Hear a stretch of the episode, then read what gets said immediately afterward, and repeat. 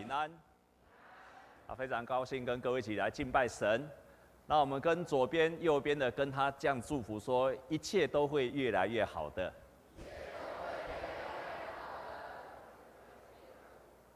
然后再跟他说，如果不好，祷告就会变好。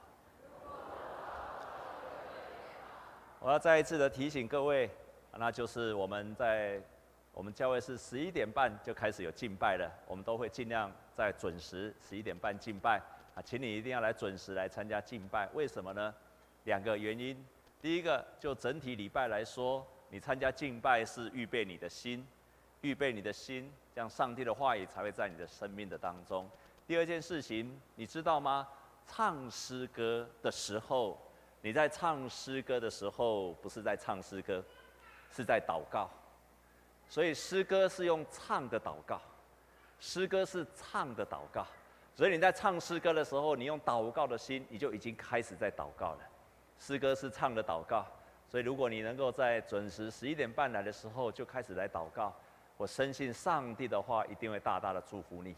我们今天的敬拜真的很棒，那就是我们教会的年轻的学青啊学生他们所组成的敬拜团，叫做 The Light，啊，英文叫做 The Light。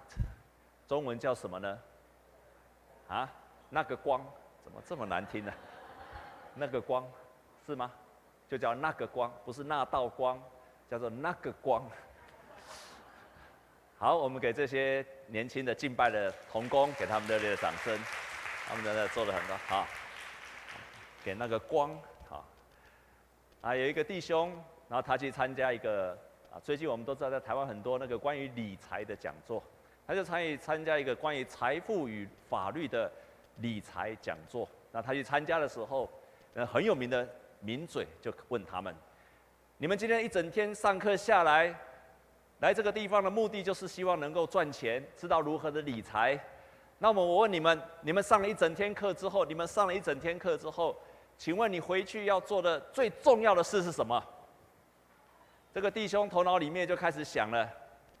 哎，我要我要我要勤劳，我要节俭，我要有智慧的投资啊！我要去注意财经新闻哦。他就这个弟兄头脑就想了很多的答案。后来，这个名嘴就说了：“你们回去最重要的一件事情，就是去找一个有钱人跟他打交道，跟他做朋友。”这个人突然想到说：“哦，对哦，当你懂了那么多之后。”其实有一件事情，就是你要跟一个有钱人打交道，因为你才会知道他怎么想，他怎么做，他怎么看事情。我们今天之所以，他就想他自己之所以没有办法很好的经营理财，原来他所想的，他所做的，他的眼光都是按照他自己的。亲爱的弟兄姐妹，你如果要赚钱，你就需要跟一个有钱的人打交道，成为好朋友。如果你要找到人生的幸福，你要跟耶稣做好朋友，要跟耶稣打交道，常常跟他在一起。在我们今天所读的圣经，在过去的当的的几周当中，三次我都说要紧紧的抓住神，用力的抓住神，不是普通的抓住神，要用力的抓住神，要用力的啊！弟兄姐妹，你把手借给我好不好？你用力一下，要这样抓住神。不要这样抓住神，用力的抓住神。然后我分享有三个时刻，在最早最开始的时候，我跟各位分享，你在生命面对到危难的时候，你要紧紧抓住神；还有你的生命要结出果子的时候，要改变的时候，你要紧紧抓住神。然后在上个礼拜，我提醒各位弟兄姐妹，你要在什么样的状况要紧紧抓住神啊？还记得吗？什么？哇！只有你记得，就是你在转化的时刻，要紧紧的抓住神。今天我特别要分享的，我特别要分享的，其实我要改变，要这个题目，要直到自己改变。事实上，我要稍微改一下，就是直到你得着能力为止，你要紧紧抓住神。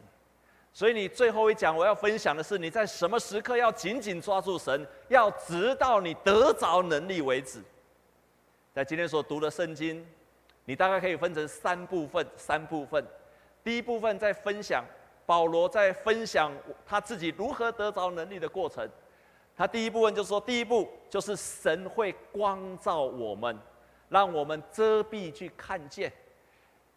所以保罗在他的书信当中，一开始他一开始就分享，他说：“我们过去被这个世界上的神弄瞎心眼。”有人把这个心眼，把它翻译成 mental perception，也就是说，你已经心眼已经瞎了，所以你的 mental，你的心思意念没有办法再有接收能力。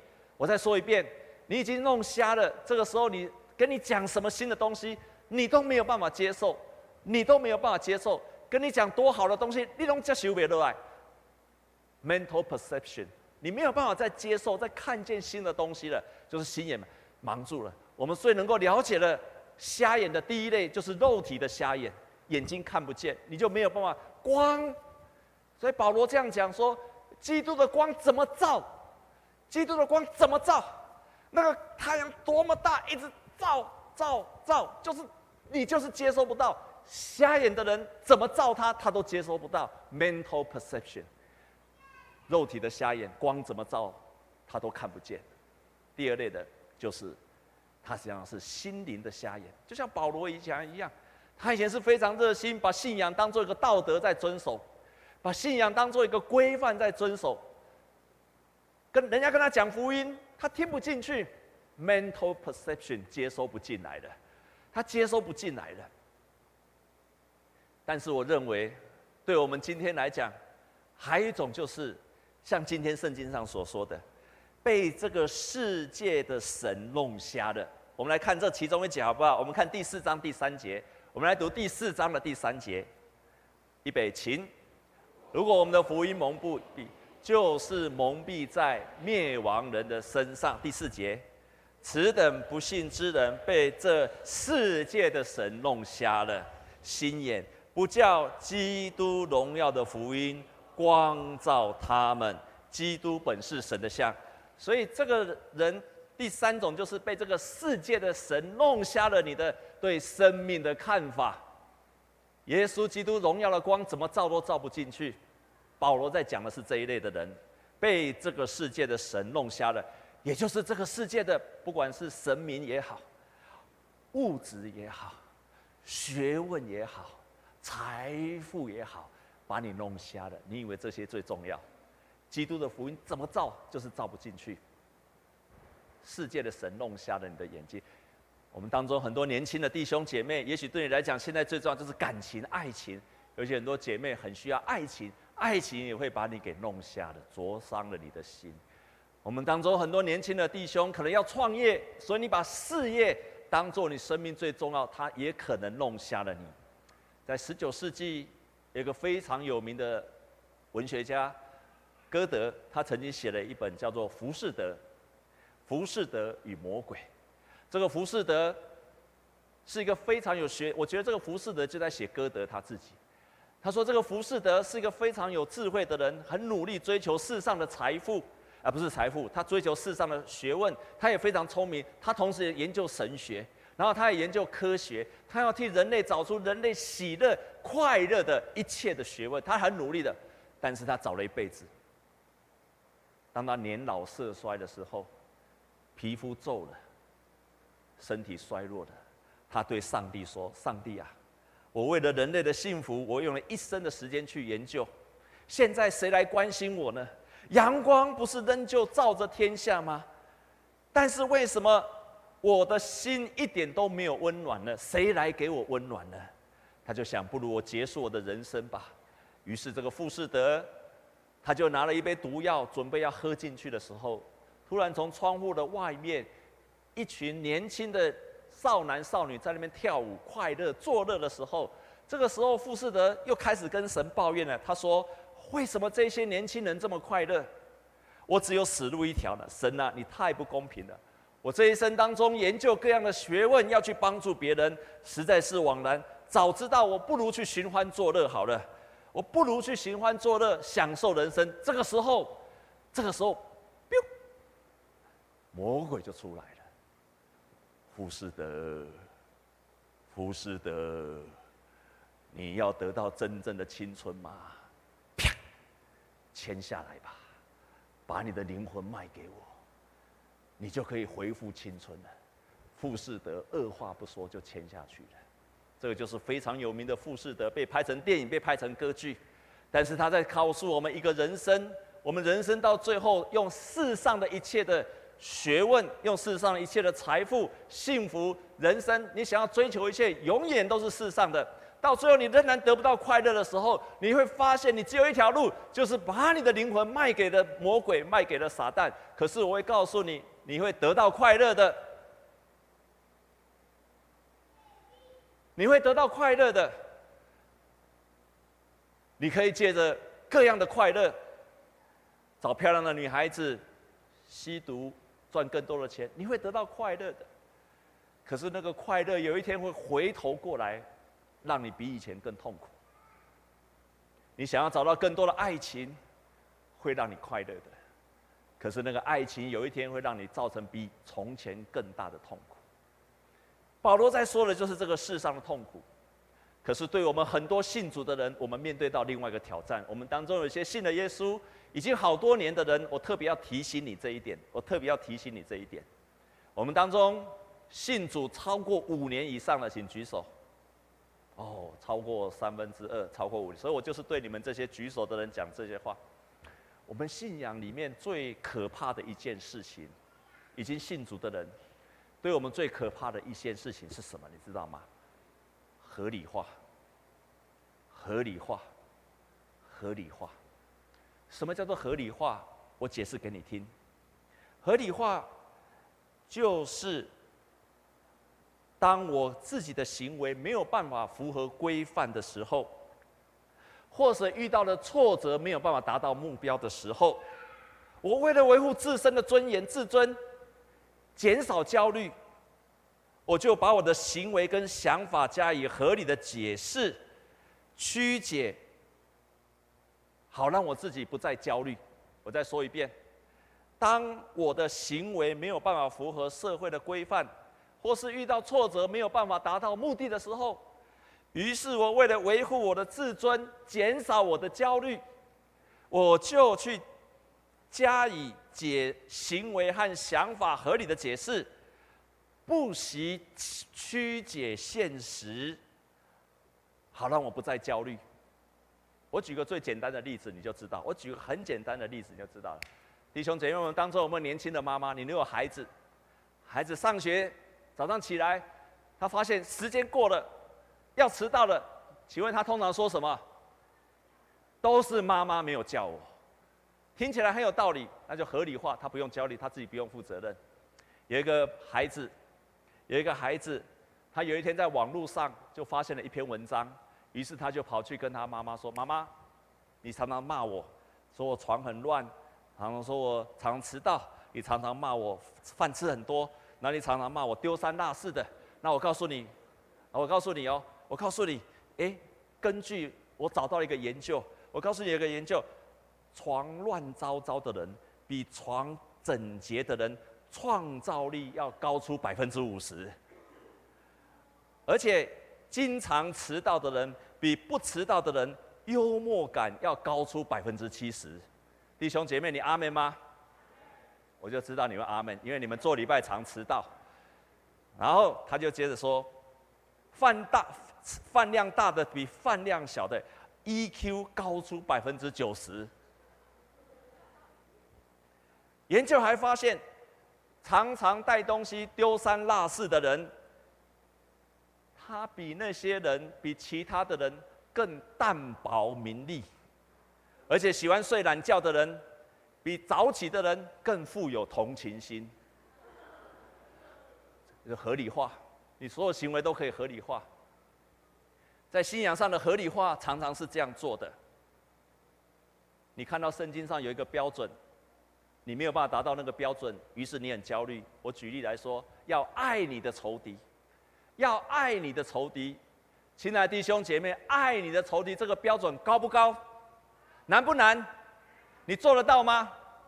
很难做到，于是你就焦虑了。你为了减少你的焦虑，你有一个办法，就是把它合理化，解释成为你可接受，你就不再焦虑了。你会怎么做？我以前在合理化这句话的时候，都说啊啊啊，那是耶稣才做得到，我做不到。耶稣是神，我是人，所以耶稣他才做得到。我以前常常解释这句话说啊啊，我做不到啊，那是给耶稣的门徒教的，所以是他的门徒才做得到，我不需要做到。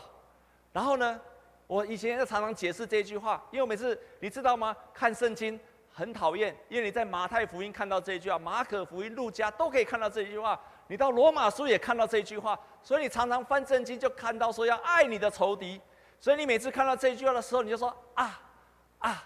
啊，怎么办？没关系，耶稣做到，我不一定要做到，这个就是合理化。我不是人，我是不是神？我是人，所以我不一定要做到。你开始合理化自己。我再举一个例子，我再举一个例子。圣经清楚的记载，你要十分之一奉献。常常有弟兄姐妹就喜欢问我这个问题：牧师，请问十分之一是含税还是不含税？是报税以后还是报税以前呢、啊？哦，还有常常问我说，是现金还是也包括股票？啊，不动产算不算？圣经有写那么清楚吗？神兄弟干部差你两千块、三千块，所以很多人喜欢合理化，所以他就合理的啊，是报税以后剩下的钱在十分之一，合理化，合理化。我们信仰最大的问题就是合理化。我再举一个例子。你看耶稣的故事里面充满了神迹，你可以看到耶稣在四福音书马太、马可、路加、约翰三分之二的时间在医病、赶鬼、行神迹。你如果注意看耶稣的教导，把它合集起来的时候，占四福四福音书的里面，差不多占三分之一到四分之一。所以你可以看到耶稣在三年的当中几乎都在行神迹。可是。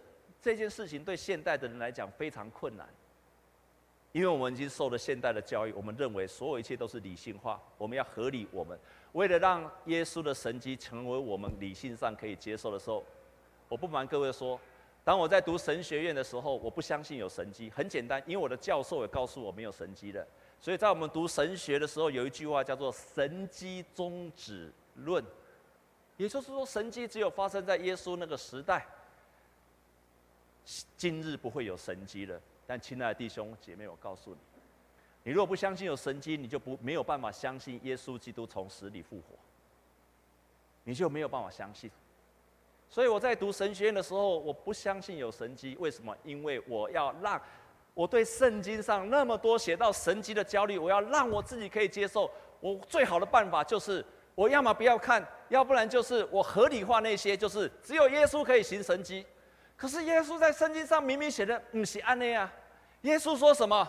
耶稣跟他的门徒说什么？你们要行比我更大的事。耶稣的门徒要行比耶稣更大的事。我开始改变了。十年前我开始改变这个观念，也许每一个门徒都应该可以行神迹。在八月的时候发生一件事情。我们教会有一个松梅大学的学生，那一天，我们教会的信助长老突然发简讯给我，他就发简讯给我，然后他发简讯来的时候就很焦急的跟我说：“牧师，牧师，请你为我们教会的一个姐妹来祷告。”我就告诉她说：“哦，发生了什么事吗？”她传简讯赶快过来说：“她说她的儿子啊，有生命的危险，心脏遭病毒的攻击，她的儿子五十多岁。”在双和医院遭受病毒攻击，然后突然要急救，要急救。这个时候是上午十点五十二分，到了下午两点四十五分的时候，这个长老又发简讯来了：牧师抢救无效。下午抢救无效，我说怎么这么快？几个小时这个人就走掉了。我就想哇，那怎么办？所以。我想，那就是开始要转向我的祷告，要安慰，要安慰，要安慰这个家人，这个妈妈。我相信这个妈妈看到自己五十岁的孩子离开，一定非常的伤心。结果过了没有多久，又传来简讯了，他说又活了起来了，怎么会这样？所以又继续祷告，所以我就迫切为他祷告。于是从那一刻开始学习每一件事，我都信心的祷告，迫切为他祷告，让他可以完全的康复来祷告。后来他又到这个病人就被送到台大去急诊。从那天开始，我没有停止的为他祷告。我相信很多弟兄姐妹也为他祷告。我们教会的祷告会，每一次的祷告都迫切的为他祷告。我心里在想说，这个老姐妹信主没有多久，如果她离开了，她的孩子的离开会不会打击她的信心？就这样，从八月二十四号一直迫切为她祷告。然后到了九月五号的时候，这个姐妹就传给我简讯，在这当中我去看过两次，甚至医院就说就要等待换心的手术吧。但是到了。九月五号，这个老姐妹传来简讯说，身上的管子都拔除了。到今天，她的孩子完全康复，而且没有任何的后遗症。前天，这个老姐妹很高兴就请我吃饭，我就问她详细的过程，她才告诉我，原来她的孩子在那当中被宣告判死刑了两次。第一次电击无效，医生就出来说电击无效了。然后又进去了，那第二次再出来，过了一个半小时，说 CPR 无效，然后他就在外面等，里面已经在整理他的身体了。当他们进去到加护病房去的时候，他就跟他说：“哎，怎么心跳又开始跳了？”就像，这个孩子死了两次。弟兄姐妹迫切为他祷告，我的心里面相信有神迹，思想开始改变。你就相信神的作为是非常奇妙的，所以保罗提醒了我们，在提醒了我们，我们这些信主很久的，你要恢复你对上帝话语的信心。所以我现在对上帝的话语是坚信不疑。当你发现上帝的话语很难跟你很难接受，尤其上帝的话语标准在这里，你的标准是这样的时候，不是呢把上帝的话语降下，而是。让你自己努力，有一天我要达到上帝的标准。如果你有一天看圣经的话，发现这个圣经很难接受，不是解释成你能够生接受，而是要问你一个问题：说我要如何做？我该如何做，能够做到上帝对我生命的期待？我们跟左右的跟他讲好不好？说要常常问我该如何做。所以，当你看圣经的时候，你发现跟你的标准差很远的时候，你要说我那我该怎么做？我要怎么试试看？你应该问这个问题。保罗提到，把那个遮蔽的眼睛给拿掉。上帝要先让我们的心眼打开，然后他说了第二步。这个第二步，保罗就开始说，我们一起来读第七节好吗？第四章的第七节，我们一起来读，这也是今天的金句，我们一起来读，请。我们有这宝贝放在瓦器里，要显明这莫大的能力是出于神，不是出于我们。所以保罗第二个开始提到说，那上帝让你得着第一个，要当你得着能力，第一个就是把那个遮蔽的眼睛拿掉。那第二个，他要让你就是要让你得着能力，这个要得，他用一个比喻，他说，我们好像在保罗那个时代有很多土做的土做的那个瓦器的瓶子。他们通常用那个瓶子来装香膏，很贵重的香膏；也通常用那种瓦器的瓶子呢，来装很多宝宝贝，就把它装在里面。所以外面是那些那些土器做的的那些器皿，是容易碎掉的，容易破掉的。可是里面所装的是非常贵重的宝贵的珠宝，里面是装很贵重的香油。保罗用看见的时候，用这个比喻来告诉。他的门，他这些这些哥林多的教会跟他们讲，他说：“弟兄姐妹，弟兄姐妹，我们这个肉体是有限的，我们肉体是非常有限的，可是，在你里面是无限的。我们有宝贝在这里面，要显出这莫大的能力，不是我们，是出于神。当保罗每一次提到能力的时候，必然是指圣灵的能力。”只要你的里面有圣灵同在的时候，那个圣灵的能力在你的里面的时候，那个里面的力量就跑出来了。所以你外在的肉体是容易毁坏的，是会衰老的，是会败坏的，是软弱的。可是只要圣灵在你里面的时候，你里面就会刚强了。所以保罗在最后一句话就说：“我们这自战自轻的苦楚，要成就我们将来极重无比的荣耀。”也就是说，如果圣灵在你的里面的时候，你就会得着能力。耶稣的门徒跟他在一起三年，这三年当中，你看这个门徒日日夜夜与耶稣生活在一起三年之久，他们仍然是软弱的。可是，当这些耶稣离开这个世界的时候，就跟那个门徒说：“他说，你们要等候，因为真理的灵要教导你们明白一切我所说的话。圣灵在他的里面，他就明白耶稣所说的一切的话。保罗也说同样的话。你相信是因为圣灵，可是你要相信，以至于信也是因为圣灵。上帝要祝福给你莫大的能力跟恩典，可是除非你的生命当中经历到圣灵。”你要经历到圣灵，当圣灵在你的里面的时候，保罗就继续说：当圣灵在你的里面的时候，你就得着了这个能力，得着的能力。圣灵在我们的里面，现在讲起来有点复杂。各位来教会弟兄姐妹没有很久，我靠你讲很简单。每一天渴慕圣灵进到我的心里面，那什么叫做圣灵充满？你的知情意都被圣灵掌管的时候，就叫圣灵充满。所以你读。圣灵在你的里面，你思想神的话说，神的话太棒了，太好了，这就是圣灵充满。然后呢，你开始觉得，哎，上帝真的很爱我，我真的充满了感谢，这就是圣灵充满。然后还有一步，你开始决心照神的旨意去做的时候，这就是圣灵充满。你的知情意都被圣灵所掌管的时候，就是圣灵充满。在这被圣灵充满的时候，你就开始有了能力了，就开始有能力了。亲爱的弟兄姐妹。为什么你的身体这么软弱的身体，我们这么有限的身体可以承受上帝的恩典？很简单，圣灵在我们的里面，你就可以承受上帝一切的恩典。我举一个例子，我上个礼拜有提到，上帝要祝福你的人生像大水库一样要倾注在你的身上，我我百分之百相信。像翡翠水库那么多的水要倒在你的身上，这么大的水量，啊，你一定说我不要那么大，这样我会淹死。好，我们不要举那么大的例子好了。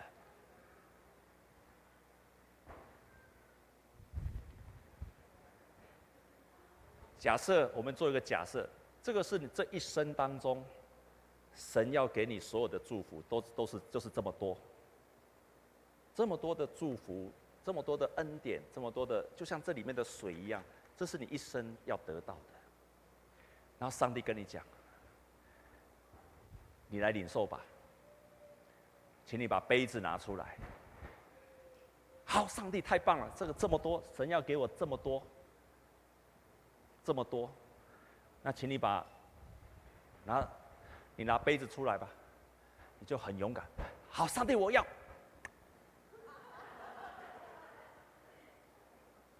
你就你就把你的这个容器就，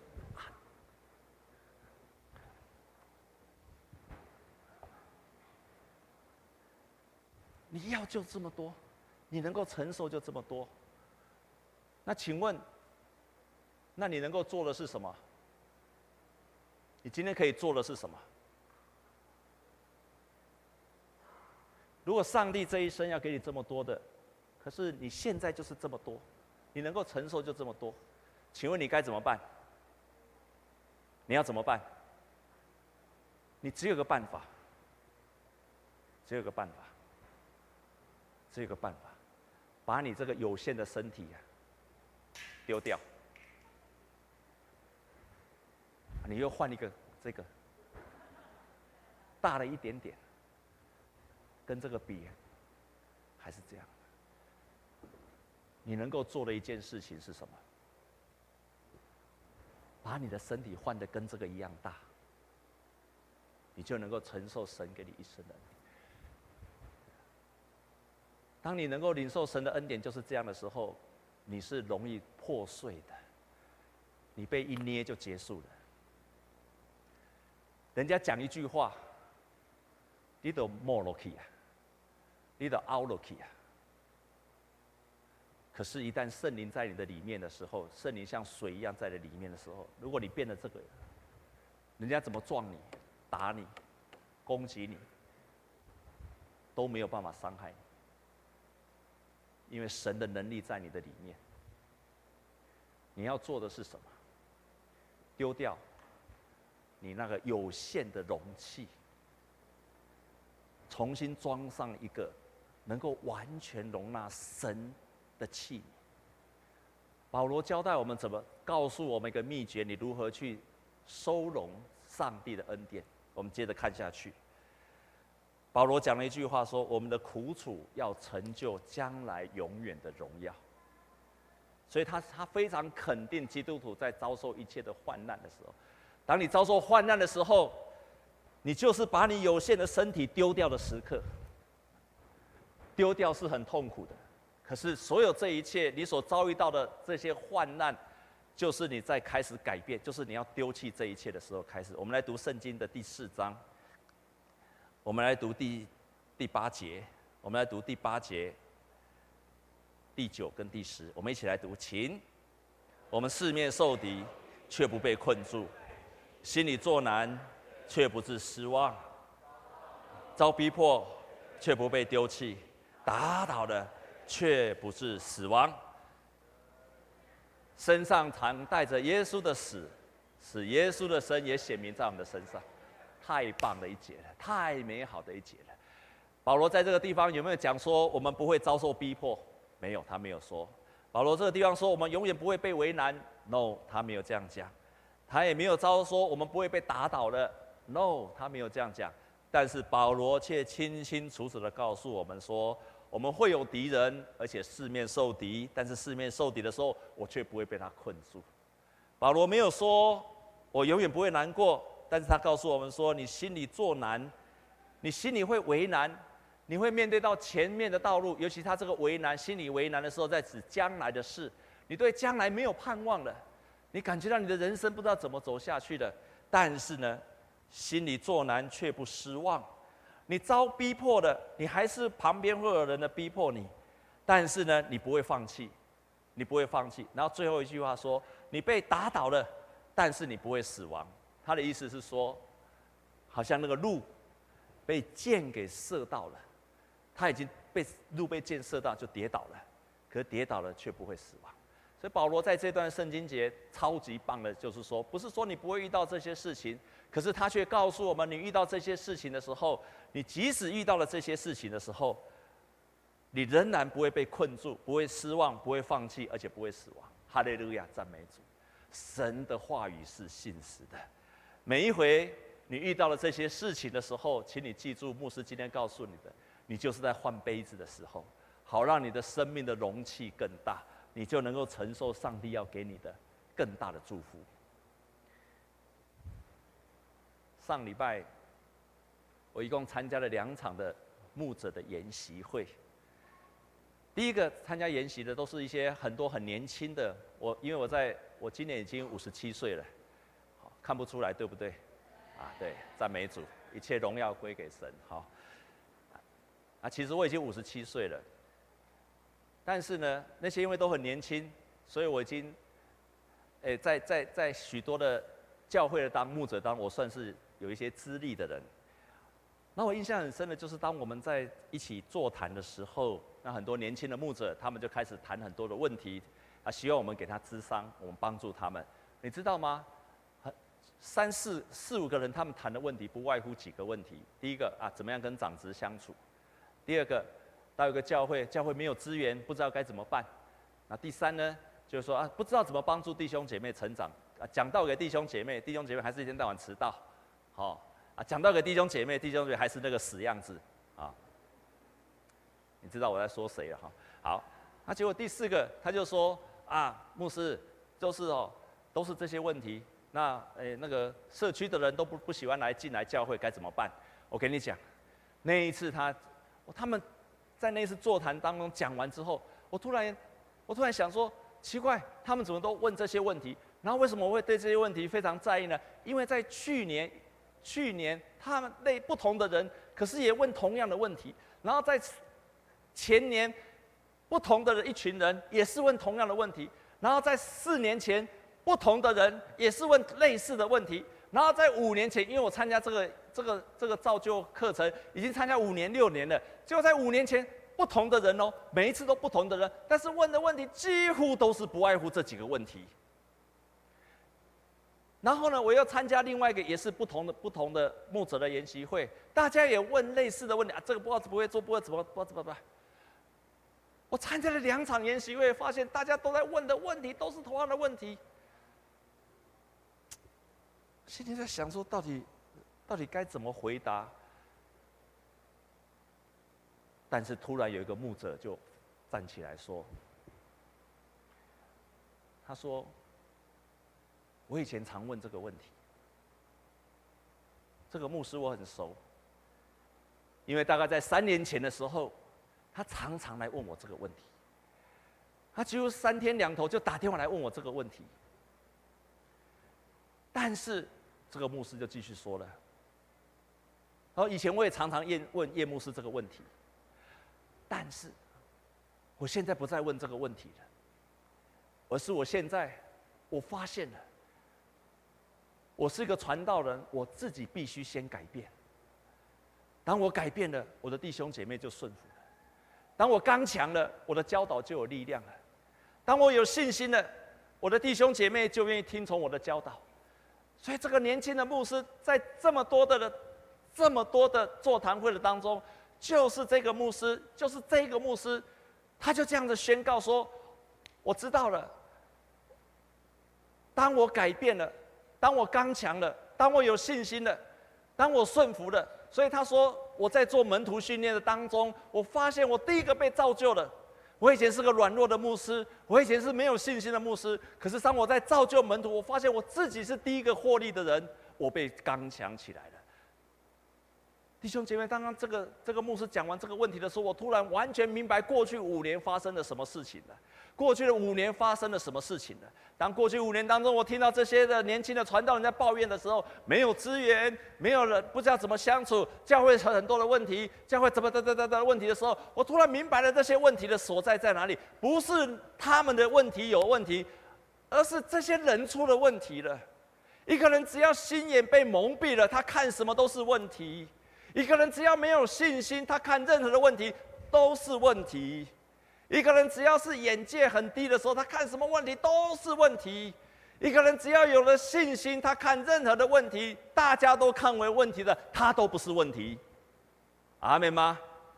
问题就出在这里。我终于明白为什么过去五年大家都问同样的问题，因为当人缺乏了信心，当人没有圣灵的同在的时候，他看任何的问题都是问题，因为他的生命的容器就是这么大而已。弟兄姐妹，我们一起来祷告。我们一起来祷告。今天要求神帮助你的容器可以被扩大开来。今天要求神帮助你，好大到可以承载上帝要给你一生的祝福。我们要祷告，我们要祷告。如果你现在面对到许多困难的时刻，也许就是你要换下容器的时候了，好让你的里面装上上帝给你一切的力量。亲爱的主，就帮助我们弟兄姐妹，祝福我们弟兄姐妹，也帮助我们弟兄姐妹，真的能够活出像今天我们所读的圣经上所说的：我们四面受敌，不被困住；我们心里作难，不致失望；我们遭遇逼迫，却不放弃；打倒的不会死亡。我们要同时宣告：这自战自轻的苦楚，要成就我们极重无比的荣耀。我们深信，我们现在所经历的一切，是要带给我们极重无比的荣耀。谢谢你，奉耶稣基督的名祷告，阿门。